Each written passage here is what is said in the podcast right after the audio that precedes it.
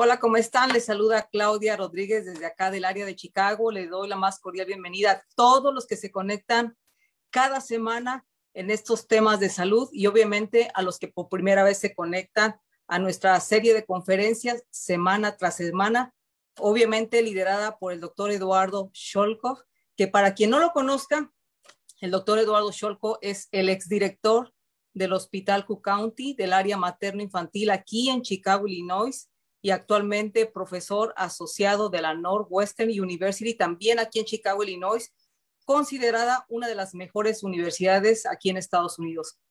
Y bueno, como cada semana se toca un tema de salud. Hoy, obviamente, dirigido por una invitada muy especial, la doctora eh, Adriana Tobar, que increíblemente cuando yo escuché acerca de lo que es la enfermedad celiaca, yo decía, ¿qué es? ¿De qué se trata? Y algunas de las preguntas que envían en nuestro chat, esa es la pregunta, ¿qué es la enfermedad celíaca? Otros me dicen o me preguntan, ¿le puede dar esto a los niños? ¿Podemos confundir la enfermedad celíaca con solamente ser intolerantes al gluten?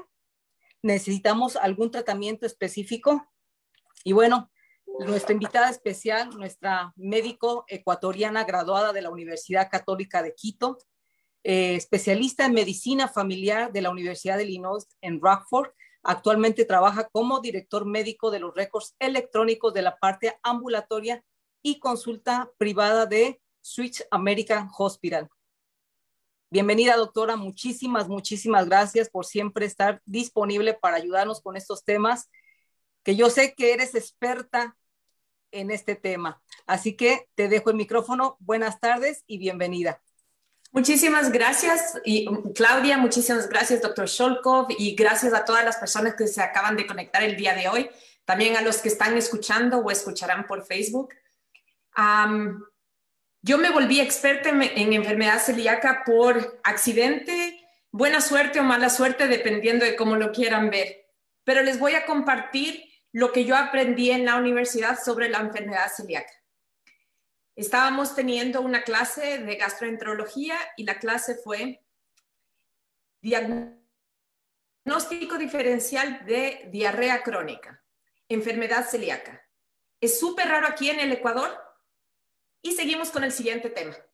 Así que en teoría esta charla se acabó eh, ahorita y les acabo de compartir lo que yo aprendí del problema que vamos a hablar en menos de 20 segundos. Y así me gradué yo como médico, realmente pensando que era algo súper extraño, súper esotérico, que realmente los que tenían súper mala suerte lo desarrollaban, pero igual, como era algo tan raro, nunca me iba a llegar, nunca le iba a llegar a alguien conocido a mí y seguramente jamás iba a haber un caso. Y cuando yo estaba, eh, cuando emigré a los Estados Unidos, Obviamente, miren, mis perros están emocionados que estoy presentando, entonces también están aquí haciéndome porras. Cuando llegué a los Estados Unidos, eh, para rivalidar mi título, eh, tenía yo bastante estrés. Y en mi familia algo que ha sido súper común ha sido el reflujo. Y yo comencé a tener un reflujo impresionante. Realmente era algo que si ustedes ¿Se pueden imaginar una persona botando fuego por la boca? Ese era yo. Quizás si estaba conversando con ustedes les hubiera quemado la cara. Yo me tomaba em, el omeprazol, para los que no conocen qué es el omeprazol, es una pastilla que realmente disminuye o elimina el ácido del estómago. Yo me tomaba una pastilla en la mañana y una en la noche.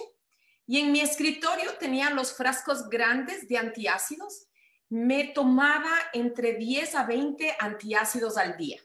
De la marca Tums, no es que le estoy haciendo propaganda, pero esa es la marca que usaba.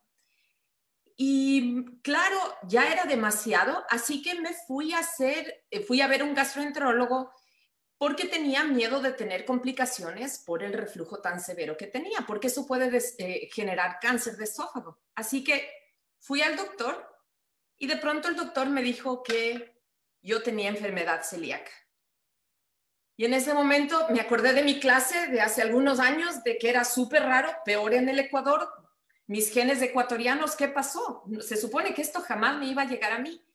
Y ahí me tocó aprender de la enfermedad celíaca y por eso estamos eh, el día de hoy acá. Yo no soy gastroenteróloga, soy experta en enfermedad celíaca. Y em, les comienzo a compartir mi pantalla. Y no para torturarme, puse fotitos de pan en toda mi presentación, sino porque realmente hay muchas opciones ahora desde el punto de vista de dieta que los celíacos podemos disfrutar eh, muchísimo de esto. Hoy día les voy a hablar de qué es la enfermedad celíaca, si se puede prevenir o no se puede prevenir y qué es lo que podemos hacer y diferentes detalles. la enfermedad celíaca es una enfermedad autoinmune. Eso significa que el cuerpo de uno se autoataca. En teoría, nuestro cuerpo jamás debería hacer eso, ¿cierto? Es mi cuerpo, es mi intestino, ¿por qué me va a tocar mi cuerpo a mi intestino? No tiene mucho sentido. Pero lastimosamente habemos muchas personas que somos propensas a generar enfermedades autoinmunes. Y básicamente, cuando una persona come gluten, el cuerpo piensa, ese intestino delgado no es mío, tengo que atacarle porque no me pertenece es básicamente lo que, eh, lo que sucede en la enfermedad celíaca, pero es el mismo precepto o el mismo concepto que tenemos en otras enfermedades autoinmunes, como por ejemplo la artritis reumatoidea. Esa articulación no me pertenece, déjenme, le voy a atacar. Y eso es lo que hace el, el cuerpo tratando de defender. Una de cada 100 personas en los Estados Unidos tiene enfermedad celíaca pero solamente entre el 5 al 10% de celíacos sabemos que tenemos. Entonces, hay un montón de gente por ahí que piensa que tiene algo de problemas gastrointestinales o que tiene problemas de piel, que no tienen idea que realmente el problema está en el intestino, está en el pan. Si es que tenemos una, ah, una historia familiar de enfermedad celíaca, las estadísticas cambian muchísimo. En vez de ser uno en 100, es uno en 33. Y por ahí le vi a mi hermana, así que lo siento, ñaña, tenemos más riesgo, toda la familia tiene más riesgo. Yo fui la primera en mi familia en ser diagnosticada, así que el hecho que en su familia no haya nadie con enfermedad celíaca realmente no, eh, no los excluye lastimosamente. Me encantaría decir que sí, pero no, no es así. El gluten es como nuestra kriptonita. el gluten es la proteína que existe en el trigo, la cebada y el centeno. Em, hay personas que también tienen intolerancia a la avena. La avena en general, el celíaco es, una comida, es una fuente segura. El problema con la avena es que utilizan el mismo equipo para cosechar avena, también utilizan el mismo, la misma maquinaria para cosechar el trigo o la, o la cebada. Entonces se contamina la avena y la avena llega a ser ah, prohibida para los celíacos, pero todo depende de cómo la procesen básicamente. El tratamiento, y, en teoría podríamos dejar aquí nuestra presentación, el tratamiento de la enfermedad celíaca es la dieta. Si yo no como gluten, tengo una vida totalmente normal. Si el celíaco no come gluten, está bien. Hay algunas cosas que podrían estar mucho mejor, pero en general el tratamiento es dieta. Y si yo comparo con todas las medicaciones que puedo prescribir a mis pacientes en la consulta, les puedo decir que qué suerte que mi tratamiento sea solo la dieta. Obviamente esto ha sido un proceso súper largo. Yo llevo ya 15, no, 13, 14 años en la dieta, entonces obviamente para mí ya me queda muy natural, es parte de mi vida, es parte de mi familia. Todos en mi ambiente cercano saben que soy celíaca, entonces no me cambia ya nada. Pero obviamente si es que ustedes hace 14 años me hubieran ofrecido una pastilla, lo más probable es que sí la hubiera tomado. Ahora estoy feliz de que no sea así, de que no tenga que yo tener que poner nada en, mi cuerpo, digámoslo así. Ahora, eh, como tú, Claudia, presentabas las, las, preguntas en un comienzo, bueno, ¿cuál es la diferencia entre la enfermedad celíaca versus la intolerancia al gluten? Les voy a hablar de eso con bastante detalle. La enfermedad celíaca, como les dije, es una enfermedad autoinmune. Eso es algo que está dentro del cuerpo de los celíacos. La intolerancia al gluten es algo similar como la intolerancia a la lactosa. Básicamente el cuerpo no tolera bien cuando uno come gluten o come la proteína. La diferencia es que la intolerancia al gluten no genera complicaciones a largo plazo.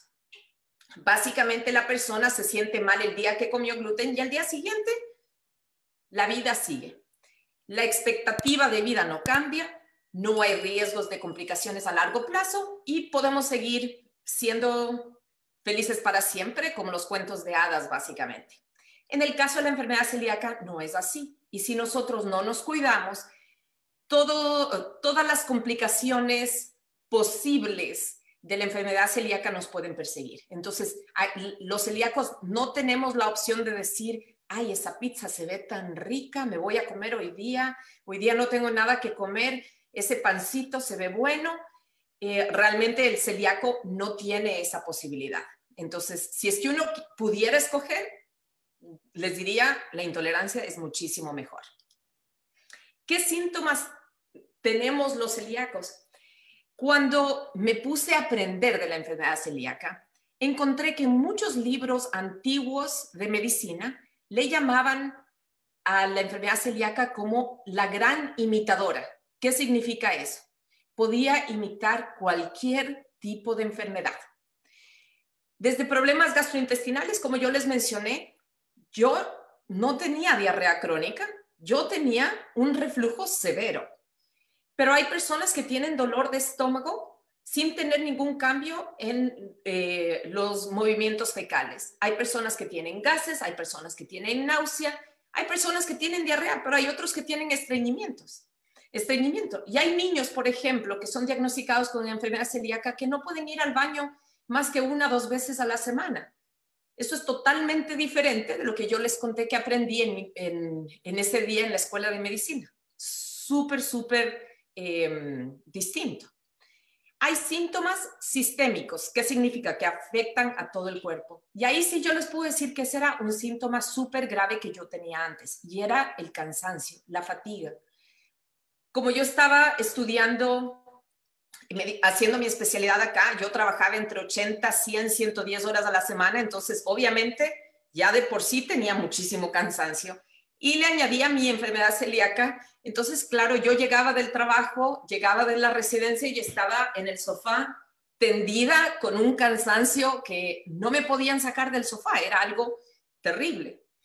Hay personas que tienen dolores de cabeza, hay personas que tienen pérdida de peso, pero si ustedes me conocen van a decir, la doctora Tobar no es que está flaquita.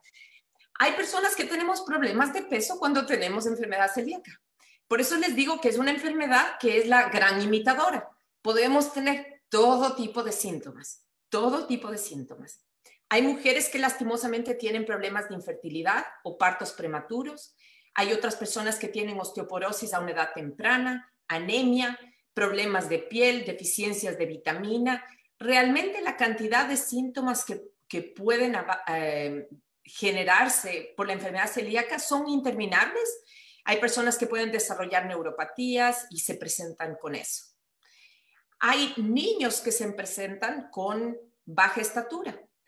Em, leí de un médico que iba a la sala em, de pediatría en un hospital y era un médico que era bien bajito y le pedía a los niños que se pararan al lado de él. Si es que el niño era bien bajito también, le decía, ok, aquí hay que hacer pruebas de enfermedad celíaca solamente midiendo la estatura de una manera graciosa, obviamente, de, este parte, de parte de este doctor.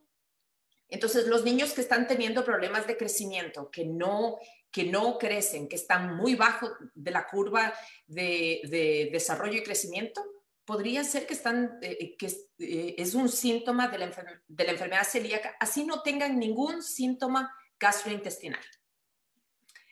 ¿Quién tiene más riesgo? Como ya les dije, los familiares de un celíaco, eh, están bastante más, tienen muchísimo más riesgo, pero también personas que tienen otras enfermedades autoinmunes. Cuando nosotros tenemos una enfermedad autoinmune, podemos desarrollar otras enfermedades autoinmunes. ¿A qué me refiero? Si mi sistema inmune es lo suficientemente deficiente como para atacar a mi intestino, básicamente otras personas que también tienen una enfermedad autoinmune también le puede atacar, al eh, intestino delgado. Entonces, los diabéticos tipo 1 pueden tener enfermedad celíaca de una manera más común. Los pacientes con síndrome de Down o síndrome de Turner tienen más posibilidades de tener el gen de la enfermedad celíaca, también los pacientes que tienen enfermedades autoinmunes de la tiroide como Hashimoto o como la enfermedad de Graves, pacientes que tienen eh, colitis microscópica, pacientes con enfermedad de Addison. Hay algunos otros, pero estos son los más comunes. Hay muchísimas complicaciones si es que el celíaco no sigue la dieta y por eso les dije entre la intolerancia al gluten o la enfermedad celíaca, mil veces la intolerancia al gluten. Y hay riesgos de eh, desarrollar cáncer, sobre todo el cáncer del intestino delgado, un tipo de linfoma, que en el caso de los celíacos, si es que no seguimos la dieta, es 10 veces más común que la población general. Sin embargo, ¿por qué yo no hago trampa con mi dieta? Yo, yo no topo a un pedacito de pan así me esté muriendo de hambre. ¿Por qué yo no hago trampa? Es porque si es que yo sigo mi dieta, mi riesgo de cáncer es igual que al de ustedes. Espero que aquí no haya ningún otro celíaco, pero es, igual que la población general. Hay más riesgo de, de desarrollar otras enfermedades autoinmunes, entonces yo a mi sistema inmune le quiero tener bien contento, yo no le quiero irritar más porque no quiero que me dé algo más. Em, como hablamos antes, problemas de infertilidad o problemas en el embarazo o partos prematuros. Hay riesgos de osteoporosis, de neuropatía, como les mencioné antes, y en general de malnutrición. Así una persona tenga problemas de sobrepeso, puede estar malnutrido por deficiencia de ciertas vitaminas. Y algo importante que les quería compartir acá, y hay complicaciones sociales. ¿Por qué complicaciones sociales?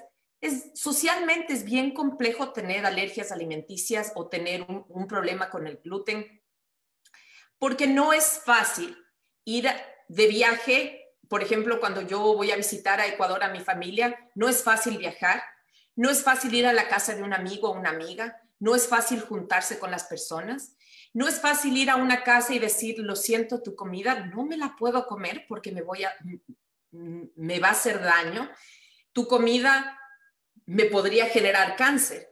Y muchas familias, muchos amigos a veces les cuesta muchísimo entender ese concepto, ese concepto de que no les estoy ofendiendo a alguien si es que les digo que no puedo comer la comida que ellos con mucho cariño cocinaron para mí.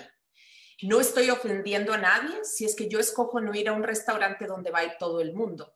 No estoy ofendiendo, me estoy cuidando a mí misma. Entonces, hay muchos problemas desde ese, desde ese punto de vista, muchos problemas sociales que causan Em, conflictos a veces internos, lastimosamente externos, y, eso es algo que quería compartirles eh, desde, desde mi punto de vista personal, para que siempre tengan paciencia con las personas que sufren de alergias. ¿Cómo se diagnostica la enfermedad celíaca? Em, en base a los síntomas que tiene la persona, si tenemos una sospecha, hay un examen de sangre para revisar los anticuerpos. Hay dos anticuerpos que son los más comunes, la transglutaminasa y la gliadina. Se hace ese examen de sangre, el 90% de los celíacos tiene una prueba positiva de sangre. Así que la gran mayoría va a poder ser diagnosticada de una manera preliminar con el examen de sangre. Y el diagnóstico confirmativo, realmente el que nos dice, sí, absolutamente esta persona tiene enfermedad celíaca es haciendo una endoscopía o dependiendo del país donde están ustedes, podrían decir endoscopia o gastroscopia, con biopsias del intestino delgado. No solamente mirando el intestino delgado, sino haciendo una biopsia. Y en el momento que se hace la biopsia, se encuentran cambios típicos bajo el microscopio, cambios típicos de la enfermedad celíaca. Como les dije antes, es un problema genético y me encantaría decirles que hay algo que podemos hacer para prevenir eh, la enfermedad celíaca. Yo tengo dos hijos, gracias a Dios nunca tuve problemas de infertilidad, pero mis dos hijos, mi hija no tiene el gen y mi hijo sí tiene el gen. Mi hijo no tiene síntomas, entonces él todavía sigue disfrutando el gluten, pero más adelante él tiene la gran posibilidad de desarrollar la enfermedad celíaca y eso es algo que siempre le va a perseguir durante toda su vida. No, no podemos hacer nada al respecto. Cuando a mí me diagnosticaron enfermedad celíaca, la verdad es que el primer médico que me trató me vio obscurita, latina, me hizo las biopsias primero, me salió enfermedad celíaca y después me hizo los anticuerpos, pero yo ya había comenzado la dieta. Los anticuerpos me lo hizo un, mes más tarde y mis anticuerpos salieron negativos. ¿Y qué me dijo él? Tú no tienes enfermedad celíaca. ¿Por qué? Porque históricamente la enfermedad celíaca era una enfermedad de blancos y yo no cumplía los requisitos de raza para ser celíaca. Realmente eso era algo típico que nosotros pensábamos es algo de descendientes de europeos y si bien todos los latinos tenemos algún gen europeo, igual el gastroenterólogo acá en los Estados Unidos me, vio demasiado morenita como para decir tú tienes enfermedad celíaca. Y realmente todas las razas pueden tener enfermedad celíaca, excepto, y no digo que las excluye, pero es muchísimo menos común, personas de descendencia de China, de Japón o africanos de la zona del subsahara. Sin embargo, la zona de África del, eh, del norte de África es la zona que más casos de enfermedad celíaca tiene. Y, y, les soy honesta, esto es algo que me llamó tanto la atención porque ustedes no, no nos podríamos poner a pensar que si, bueno, era una enfermedad de blancos, de pronto, ¿por qué tanta gente del África o descendiente del África sí puede tener? Y gran parte de la India. Y la verdad, eso tiene que ver porque la enfermedad celíaca fue descrita con muchísima mayor frecuencia en Europa, sobre todo en Italia. Entonces, por eso se creía que era una enfermedad de blancos. La introducción al gluten en la dieta de los niños no necesariamente cambia el riesgo, pero si se introduce el gluten muy tarde en un niño, por ejemplo, como el mío, que tiene el gen, eso en vez de favorecerle, le podría haber aumentado el riesgo. Entonces, si es que tenemos un niño, hijo de un celíaco o una celíaca, no conviene retrasar la introducción del gluten. Hay que igual introducirle el gluten al horario em, que se recomienda, que es entre los cuatro a seis meses, es cuando poco a poco, por lo general más seis meses, comenzamos a introducir los sólidos en los niños. Esa es la edad ideal para absolutamente todos independientemente, no retrasarlo pasado el año, los dos años, porque con eso podríamos aumentar el riesgo. Bueno, ¿y qué es lo que pasa a nivel intracelular? lo que se ha descubierto es que dentro de las células del intestino eh, delgado hay un imbalance súper eh, significativo entre los antioxidantes y los prooxidantes. Eso significa que las células dentro del intestino están más llenas de radicales libres, más llenas de óxidos y básicamente no funcionan de una manera tan adecuada.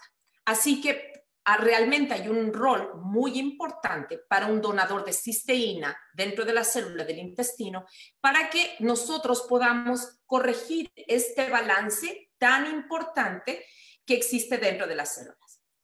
Otra cosa que también es importante porque hablamos del donador de cisteína, porque hablamos de, un, de, unos, eh, de tomar eh, eh, un suplemento antioxidante, es porque uno de los síntomas más comunes que nos afectan a los celíacos, y este sí les puedo decir que es, que es casi generalizado, es el cansancio que yo les mencioné.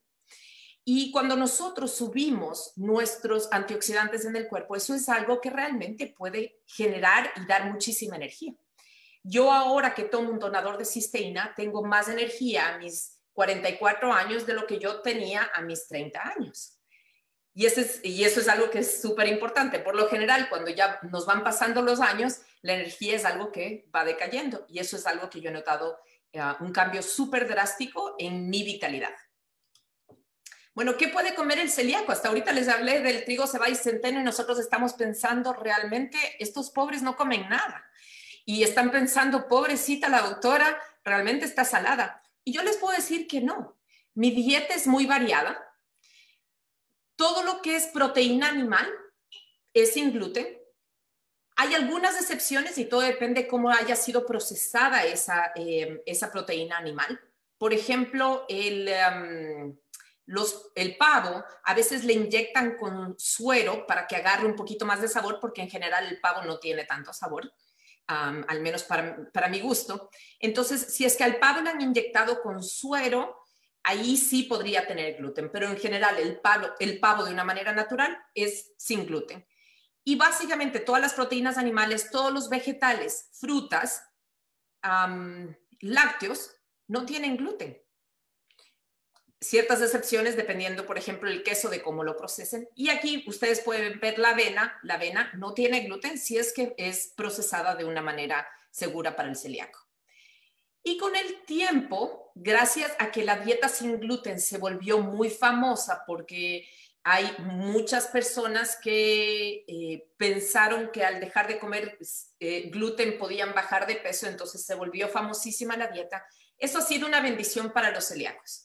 ¿Por qué? Porque ahora la cantidad de alternativas que hay para los celíacos en cuestión de dieta es increíble. Antes, cuando yo iba a Ecuador, por ejemplo, a visitar a mi familia, tenía que restringir bastante mi dieta, decidí nunca salir a un restaurante, nunca ir a ningún lado, porque en Ecuador no era algo común. Y en los últimos tres a cinco años, cuando yo, yo voy a visitar a mi familia, puedo ir a restaurantes, tengo alternativa y no me enfermo y cada vez hay muchísimas más alternativas. Así que realmente ahora quizás la textura no es lo mismo, el sabor no es tan rico como el, eh, las cosas con gluten, pero la verdad es que ha mejorado muchísimo. Les agradezco muchísimo de haberme escuchado. Creo que ahora vamos a darle la palabra al doctor Eduardo Sharkov. No, espera un momentito. Que un montón. Eh, miren, es muy importante la interacción que tuve con Adriana hace muchos años, cuando Adriana viene como residente, porque empezamos a encontrar mucha gente como la que hace preguntas. Yo tengo de terribles problemas de ácido gástrico. Uno se sienta con Mariana y le pregunta, ¿y qué más? Bueno, yo dos veces por semana tengo diarrea. ¿Y algo más? No, no. Bueno, en realidad mi esposo me dice que estoy siempre cansado o cansada. Bueno, hay que tener mucho cuidado primero en darle un diagnóstico. Pero por otro lado, tampoco me voy a fiar, como nos ha pasado con Adriana, porque hay muchos que se entrenaron hace muchos años. A nosotros nos decían que era el SPRU no tropical. El ESPRU no lo tenía nadie. Cuando encontrabas uno era, y ahora uno de cada 100 personas. Y en muchos lugares del mundo tienen mucho más. Entonces, una de las preguntas que veo acá es, ¿a quién, quién tiene que ir al médico y decir, doctor, antes de empezar una dieta libre de gluten, eh, no conviene testearme. ¿Qué es lo que sugerís vos con las personas que preguntan, yo tengo acidez, ya me tomé 40 miligramos de omeprazol durante, no sé, cinco meses y estoy igual o parecido? Y que tienen cansancio, por ejemplo.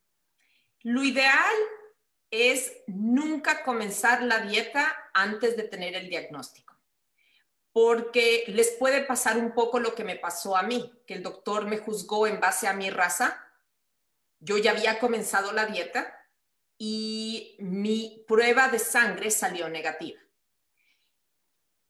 Y por eso yo pasé tres años en negación, porque nadie quiere tener enfermedad celíaca, seamos honestos. Entonces pasé tres años torturándome, sintiéndome súper mal, hasta que realmente me senté a leer lo que era la enfermedad celíaca, porque obviamente es un proceso psicológico fuerte, entonces no lo, no lo quise hacer antes, básicamente, pero mi consejo es ir a buscar a un médico que les haga comenzar con la prueba de anticuerpos.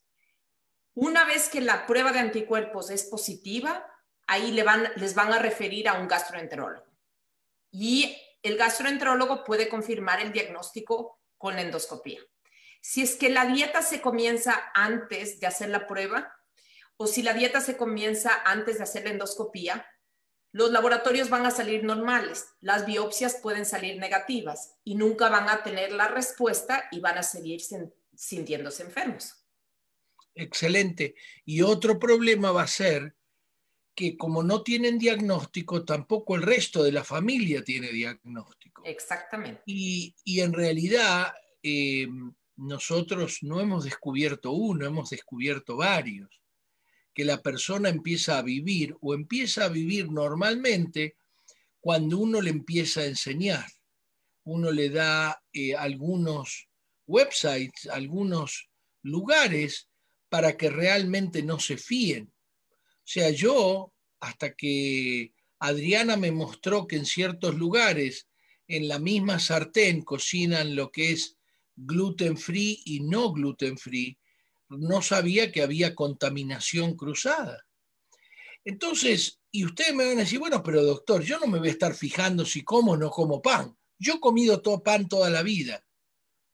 Y cuénteme cómo se siente. Y yo me siento cansada. O sea, o te seguís quejando o cambias de dieta, te testeás y cambias de dieta, te testeás, cambias de dieta y ayudas a tu familia.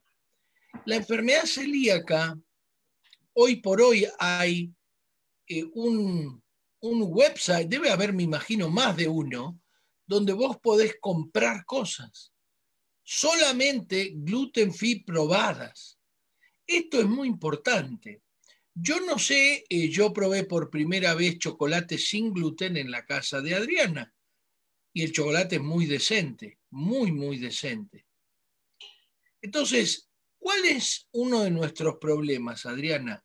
Acá la pregunta, una señora pregunta, ¿cómo puedo diferenciar la enfermedad celíaca y, problemas gastrointestinales? Eh, em, dale.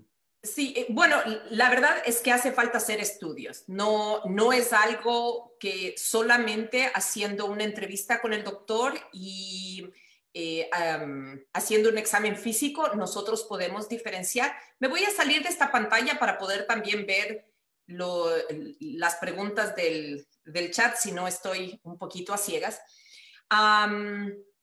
pero sí, lo ideal es hacer estudios. Y una cosa importante que mencionó usted, Eduardo, es em, el, lo de la contaminación cruzada. Y justo abrí el cajón para mostrarles esto tan sencillo como un chapstick. Muchas de las em, de los espesantes que utilizan en las cremas de mano, en el maquillaje, en el chapstick, puede ser gluten, puede ser trigo. ¿Y por qué les menciono esto? Porque mi maquillaje, mi chapstick, mi pasta dental, mi crema de manos, mi crema de cara, mi shampoo, mi todo tiene que ser sin gluten. Y ustedes quizás están pensando, bueno, pero tú no te comes el pelo, pero sí cojo comida y después me la pongo en la boca. Y todo eso puede causar una reacción. Entonces, el asunto de la contaminación cruzada si bien es algo básico cuando el celíaco está cocinando, que no utilicemos la misma cuchara de, em, que, para cocinar pasta regular, después cocinamos la misma cuchara para, para eh, cocinar la comida del celíaco. Todo eso es algo importante, tener muchísimo cuidado. También cuántas veces estamos cocinando y probamos y después volvemos a meter porque solamente es la familia y, no pasa nada, son nuestros gérmenes igual, eso para el celíaco realmente es un problema. ¿Cuántas veces estamos comiendo nosotros y, em, y no, estamos comiendo un pancito y estamos cocinando? Eso realmente puede causar un problema también. Está como Está mudo. Entonces, eh, bien importante es, si ustedes quieren hacer mientras yo les doy una presentación breve de lo que les voy a hablar, es cómo hago para diferenciar. Bueno, la doctora lo dijo clarito, vos tenés una acidez que es un espanto, que no te podés ni acostar, porque si te acostás es peor, y vos le echás la culpa al omeprazol, así que lo cambiás por el lanzoprazol. Te tomás en vez de 20, 40 miligramos, en vez de 40, 80, seguís teniendo, ahora estás cansado, en general les digo, si ustedes no despiertan a la persona que está enfrente, muchos de nosotros no conocemos esta enfermedad.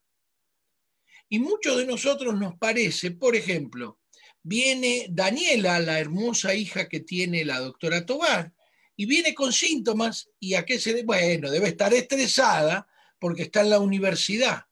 Sacamos conclusiones porque no conocemos la enfermedad. Entonces no la testeamos, a pesar de que ya tomó meprazol, a pesar de que aparte está cansada, a pesar de que ni le preguntamos si tiene diarrea o no.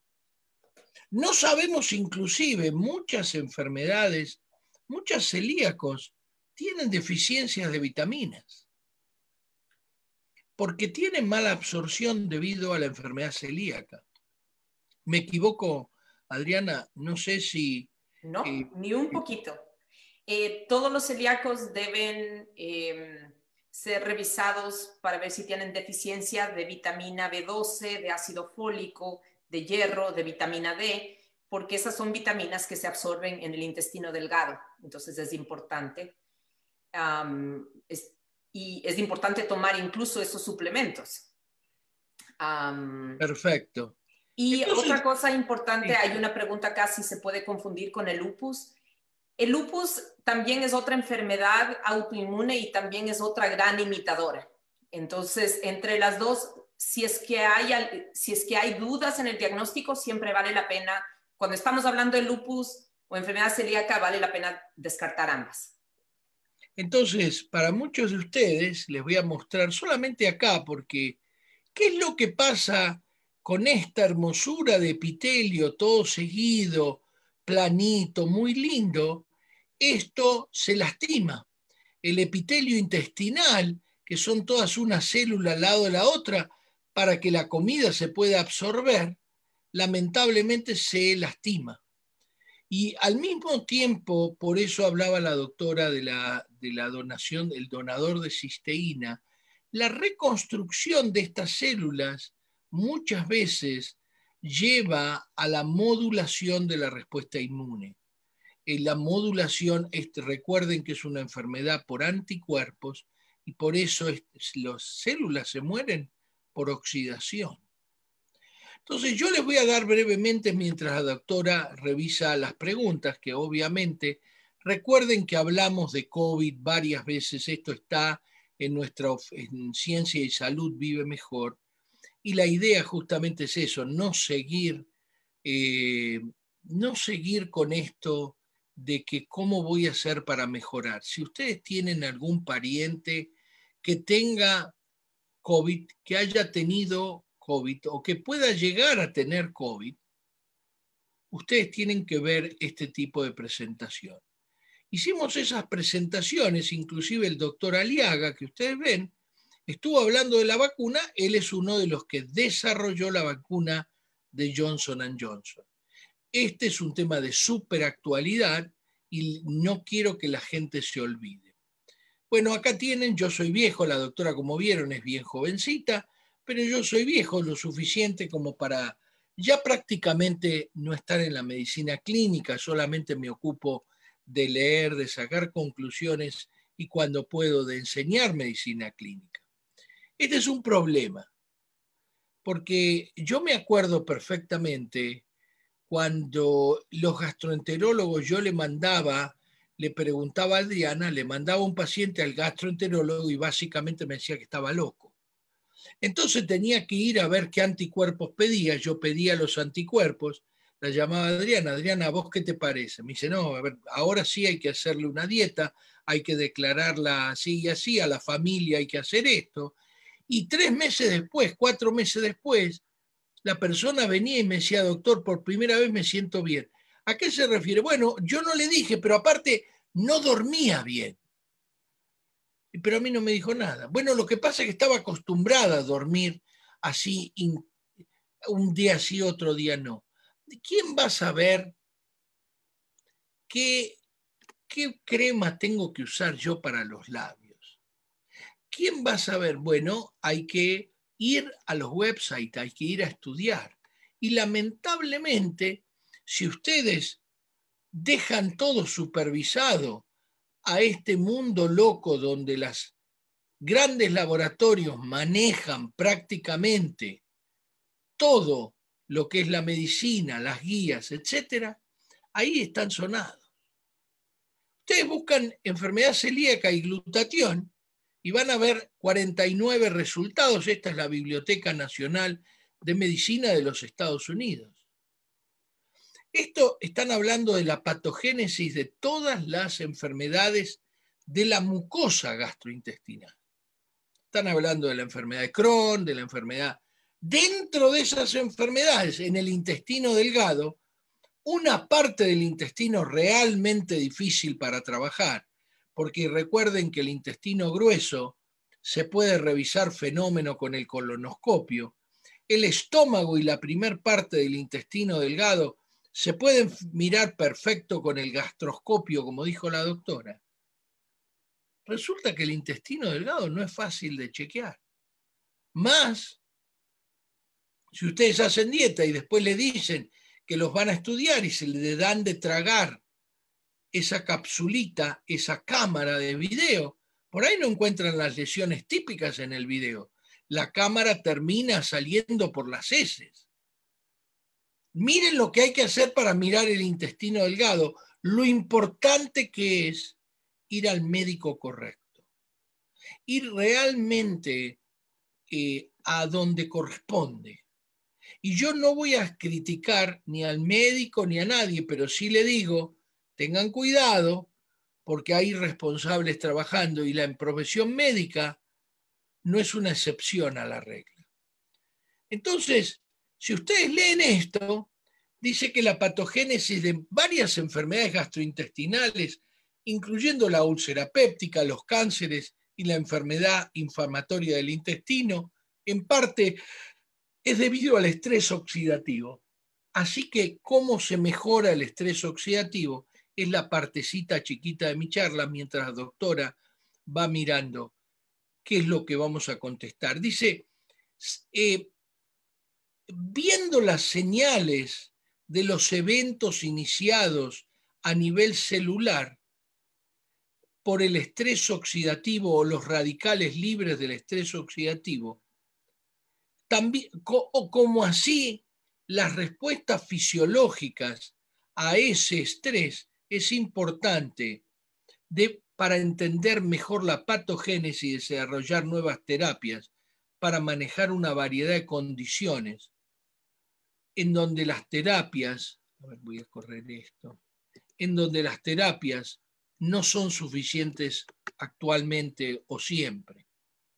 Y nosotros realmente tenemos gente que se enferma de Crohn, se enferma de enfermedad celíaca y pasan semanas, meses, años yendo al médico. No les digo ahora que la doctora Claudia y nosotros tenemos gente en Ecuador, en Perú, en lugares más remotos, que cuando entran en algunos lugares para hacerme preguntas, a veces me da un poco de miedo, porque me hacen preguntas y digo, ¿y esto no se lo habrá preguntado el médico?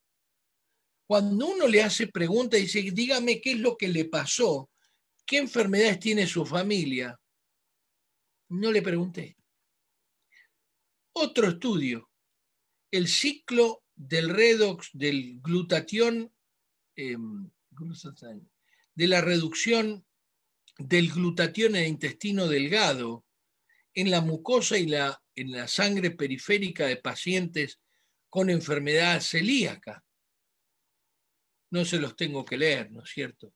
dice clarito acá, dice, el único tratamiento para los pacientes de enfermedad celíaca es una dieta libre de gluten permanente. Los radicales libres y el estrés oxidativo está fuertemente asociado a la enfermedad celíaca. El glutatión es el principal detoxificador tanto de radicales libres exógenos como endógenos en el intestino.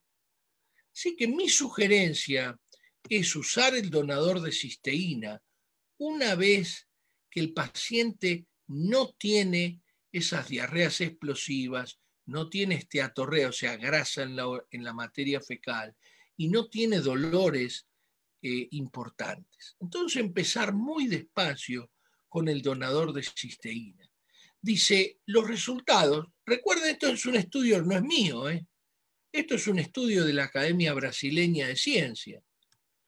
Dice, los resultados demuestran claramente una significativa malfunción del, del ciclo del redox del glutatión, con un concomitante disminución de la capacidad para regenerar el glutatión y detoxificar el intestino en pacientes celíacos.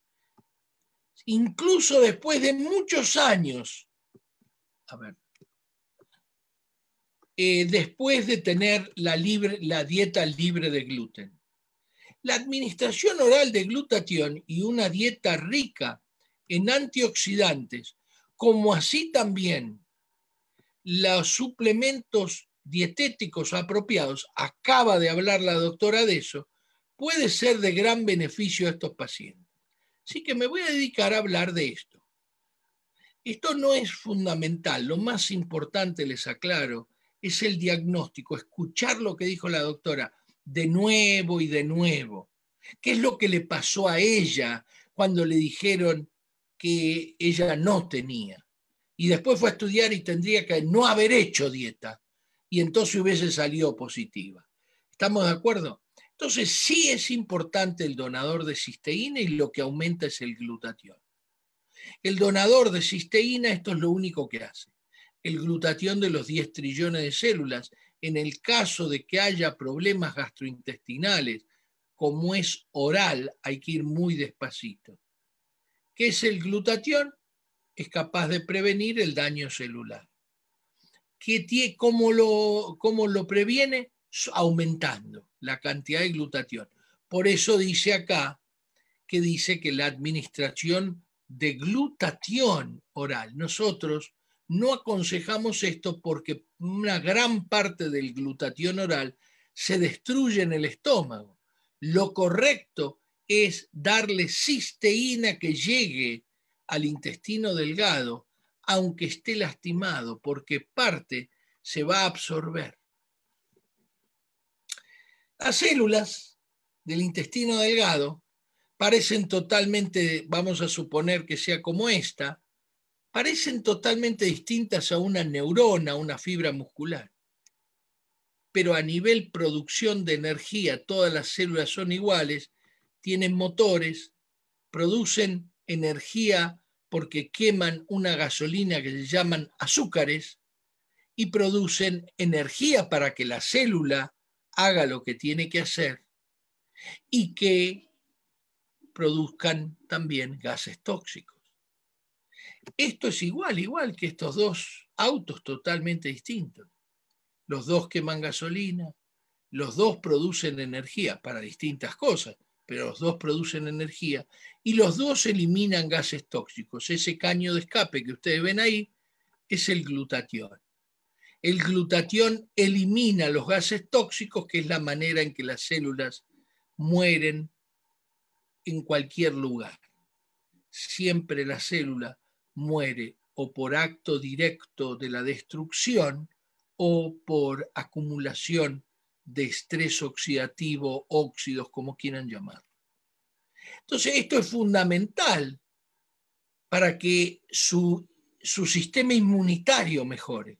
No aumente sus anticuerpos, que el sistema inmunitario mejore. Recuerden que esto es genético, esto no es que ustedes están deprimidos, enojados.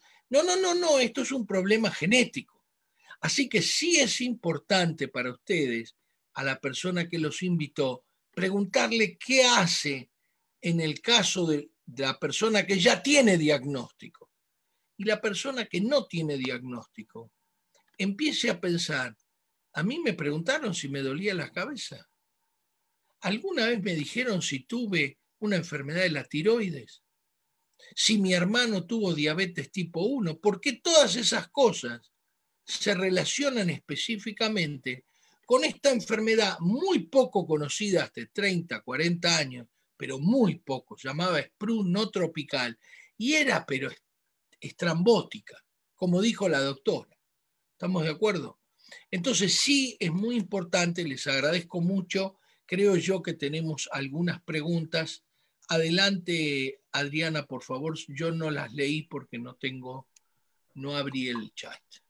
Estaba respondiendo directamente, eh, pero si hay algunas eh, preguntas acá, hay una prueba de la eh, una pregunta sobre la hernia yatal y si es que la hernia yatal tiene el reflujo de la hernia yatal puede ser enfermedad celíaca. La verdad es que no. Por suerte no. La hernia yatal es un problema que el esfínter inferior del esófago no se cierra. Ese es un problema mecánico y por eso da muchísimo reflujo. La enfermedad celíaca, el reflujo de la enfermedad celíaca es por toda la inflamación y el ataque em, que está sucediendo dentro del intestino delgado. Entonces es, es muy diferente, así que el tratamiento de la hernia yatal si es tomar pastillas como meprazol, a veces cirugía. y el resto de preguntas ya las, eh, las fui respondiendo directamente en el chat. Eh, decime, Adriana dice, hola, mi hija tiene APLB. ¿Sabes qué es el APLB? No, y por eso le respondí directamente, si es que no tiene, eh, y esto es para Isabel Mendoza, si es que tu hija no tiene alergia a la proteína de la leche, sí puede tomar el inmunocal porque el inmunocal tiene mínima lactosa, perdón, puse cafeína, pero quise decir caseína. En el proceso del inmunocal eh, le sacan la caseína y la lactosa y tiene menos del 1%. Sí, no eh, recuerden que la idea es hablar de eh, enfermedad celíaca, no hablar, en, la idea es contestar preguntas que tengan, eh, dice, ¿cómo solicitar a nuestro médico familiar los estudios para saber la enfermedad celíaca? ¿Se puede hacer? Ácido gástrico por 25 años, solo cuando dejo de comer me siento mucho mejor. Bueno, yo te puedo decir, perdón, adelante. Eh, lo ideal es Em, tratar de llevar un, mensaje muy concreto a su médico. Y yo entiendo, porque a la larga también he sido paciente, entiendo que a veces llevar ese mensaje es complejo. El doctor llega con el, eh, con el reloj en la mano que nos hace sentir que no tiene tanto tiempo para escucharnos, entonces nosotros queremos en cinco minutos decirles todo lo que nos está afectando 24 horas al día, 7 días a la semana. Entonces es, es complejo. Y si ustedes le llevan un mensaje muy directo, cuando como gluten, cuando como pan, cuando como pizza, me siento mal, me da dolor de barriga, me da diarrea, me da reflujo, el doctor se va a orientar a lo que es la enfermedad celíaca o a la intolerancia al gluten. Pero si ustedes llevan una lista interminable de síntomas, lastimosamente como funciona la medicina en este momento, quizás el doctor de ustedes no, no, no va a pensar en la enfermedad celíaca porque un poco tuvo la misma, el mismo entrenamiento que tuve yo en mi escuela de medicina, que fue eh, súper insuficiente. Entonces, ese sería mi consejo. Y en el chat escribí los anticuerpos que debe ordenar el doctor de ustedes. Son eh, eh, los anticuerpos de transglutaminasa IgA y los anticuerpos de antigliadina. Entonces, obviamente, eh, una de las cosas que ustedes pueden ir, pueden ir, por ejemplo, a algunos websites, por ejemplo, el WebMD es un muy buen este, website. El PubMed es un muy buen website. Eh, la persona que los invitó les va a dar algún, algunos websites que nosotros muchas veces, por ejemplo, la Biblioteca Nacional de Medicina, a ver si puedo, la Biblioteca Nacional de Medicina, si ustedes se acostumbran a usar esto, a ver si puedo buscar acá, voy a poner enfermedad celíaca.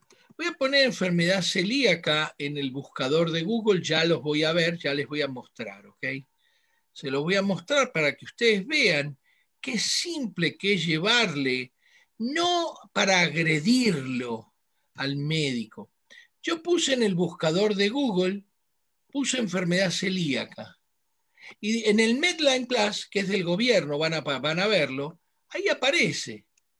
Entonces van a ver que dice Biblioteca Nacional de Medicina de los Estados Unidos en español.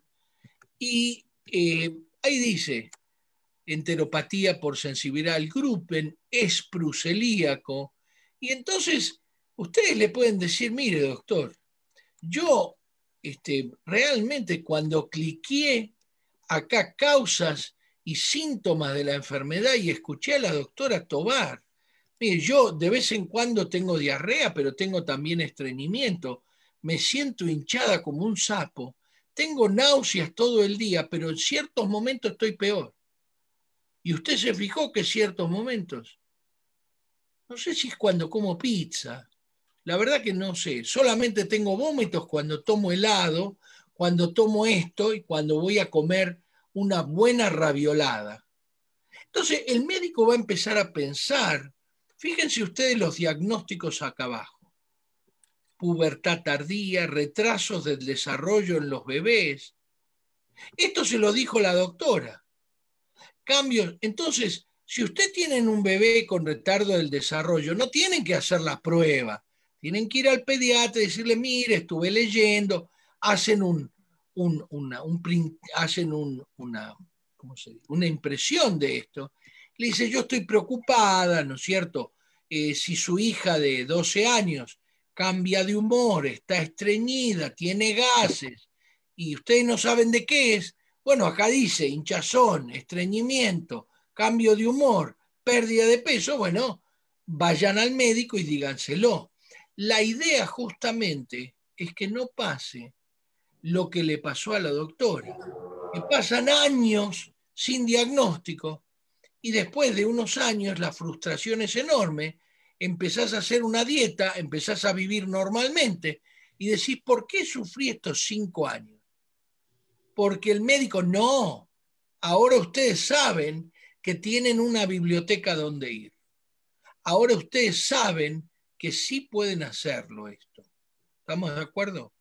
No sé, Klaus, si llegamos a... Sí, por ahí hay una, doctor, rápido, antes de que se vaya, porque si, si estoy tomando el donador de cisteína, ¿podría alterar el diagnóstico de las pruebas que la doctora eh, Adriana nos recomienda? Mm, según yo, no. No, pero podrían cambiar las biopsias. Claro. Podrían cambiar las biopsias. Pueden mejorar el epitelio intestinal. Así es. Bueno, eh, en realidad una de las cosas que amo de estas conferencias es que conocemos un poco más los síntomas y de esa manera podemos ser más asertivos en darle el diagnóstico al médico. Es como preocuparnos nosotros primero que el médico de nuestra propia salud. Así que creo que sería todo. Doctora Adriana, nos despedimos. Les recuerdo que esto queda grabado para las personas que lo quieran compartir. Obviamente está grabado y lo pueden repetir y repetir, repetir tantas veces ustedes crean necesarias. Muchísimas gracias, doctora Adriana. ¿Quién mejor que la que sufre la enfermedad que conoce? es médica. Eh, es y que es médica. Y que es médica. Así es, doctor Sholko. Pues nos despedimos. Doctor Sholko, doctora Adriana. Adriana Muchísimas gracias. Eh, eh, para todo el mundo, sí les digo algo importante. Tanto en la economía como en la salud, no esperen que el gobierno se ocupe de ustedes no esperen porque lamentablemente mostramos sábado a sábado que vos te tenés que ocupar de tu propia salud y de tu propio bolsillo para poder pagar tu propia salud. Pregúntenle a la persona que los invitó por qué. ¿Por qué yo creo eso? Tengan mucho cuidado. Cada vez que estudio, cada vez que voy cada vez más profundo, que cada vez que me junto con gente que sabe más que yo, me doy cuenta que tengo que tener un cuidado. Entonces, lo ideal no es quejarse porque el seguro social, el servicio médico, Trump o quien sea, no. Nosotros nos podemos ocupar nosotros mismos de nuestra propia salud. Eh, les agradezco mucho, queda grabado como enfermedad celíaca. Recuerden que hay muchísimos temas grabados eh, inclusive hay uno de hígado graso, hay otro de asma, etcétera, etcétera. Así es, doctor. Pues muchísimas gracias, que tengan una excelente tarde y la humanización empieza por nosotros mismos. Que tengan muy buenas tardes, nos vemos el próximo sábado a la misma hora y en el mismo canal. Gracias, doc. Gracias, gracias. Un abrazo. Un abrazo.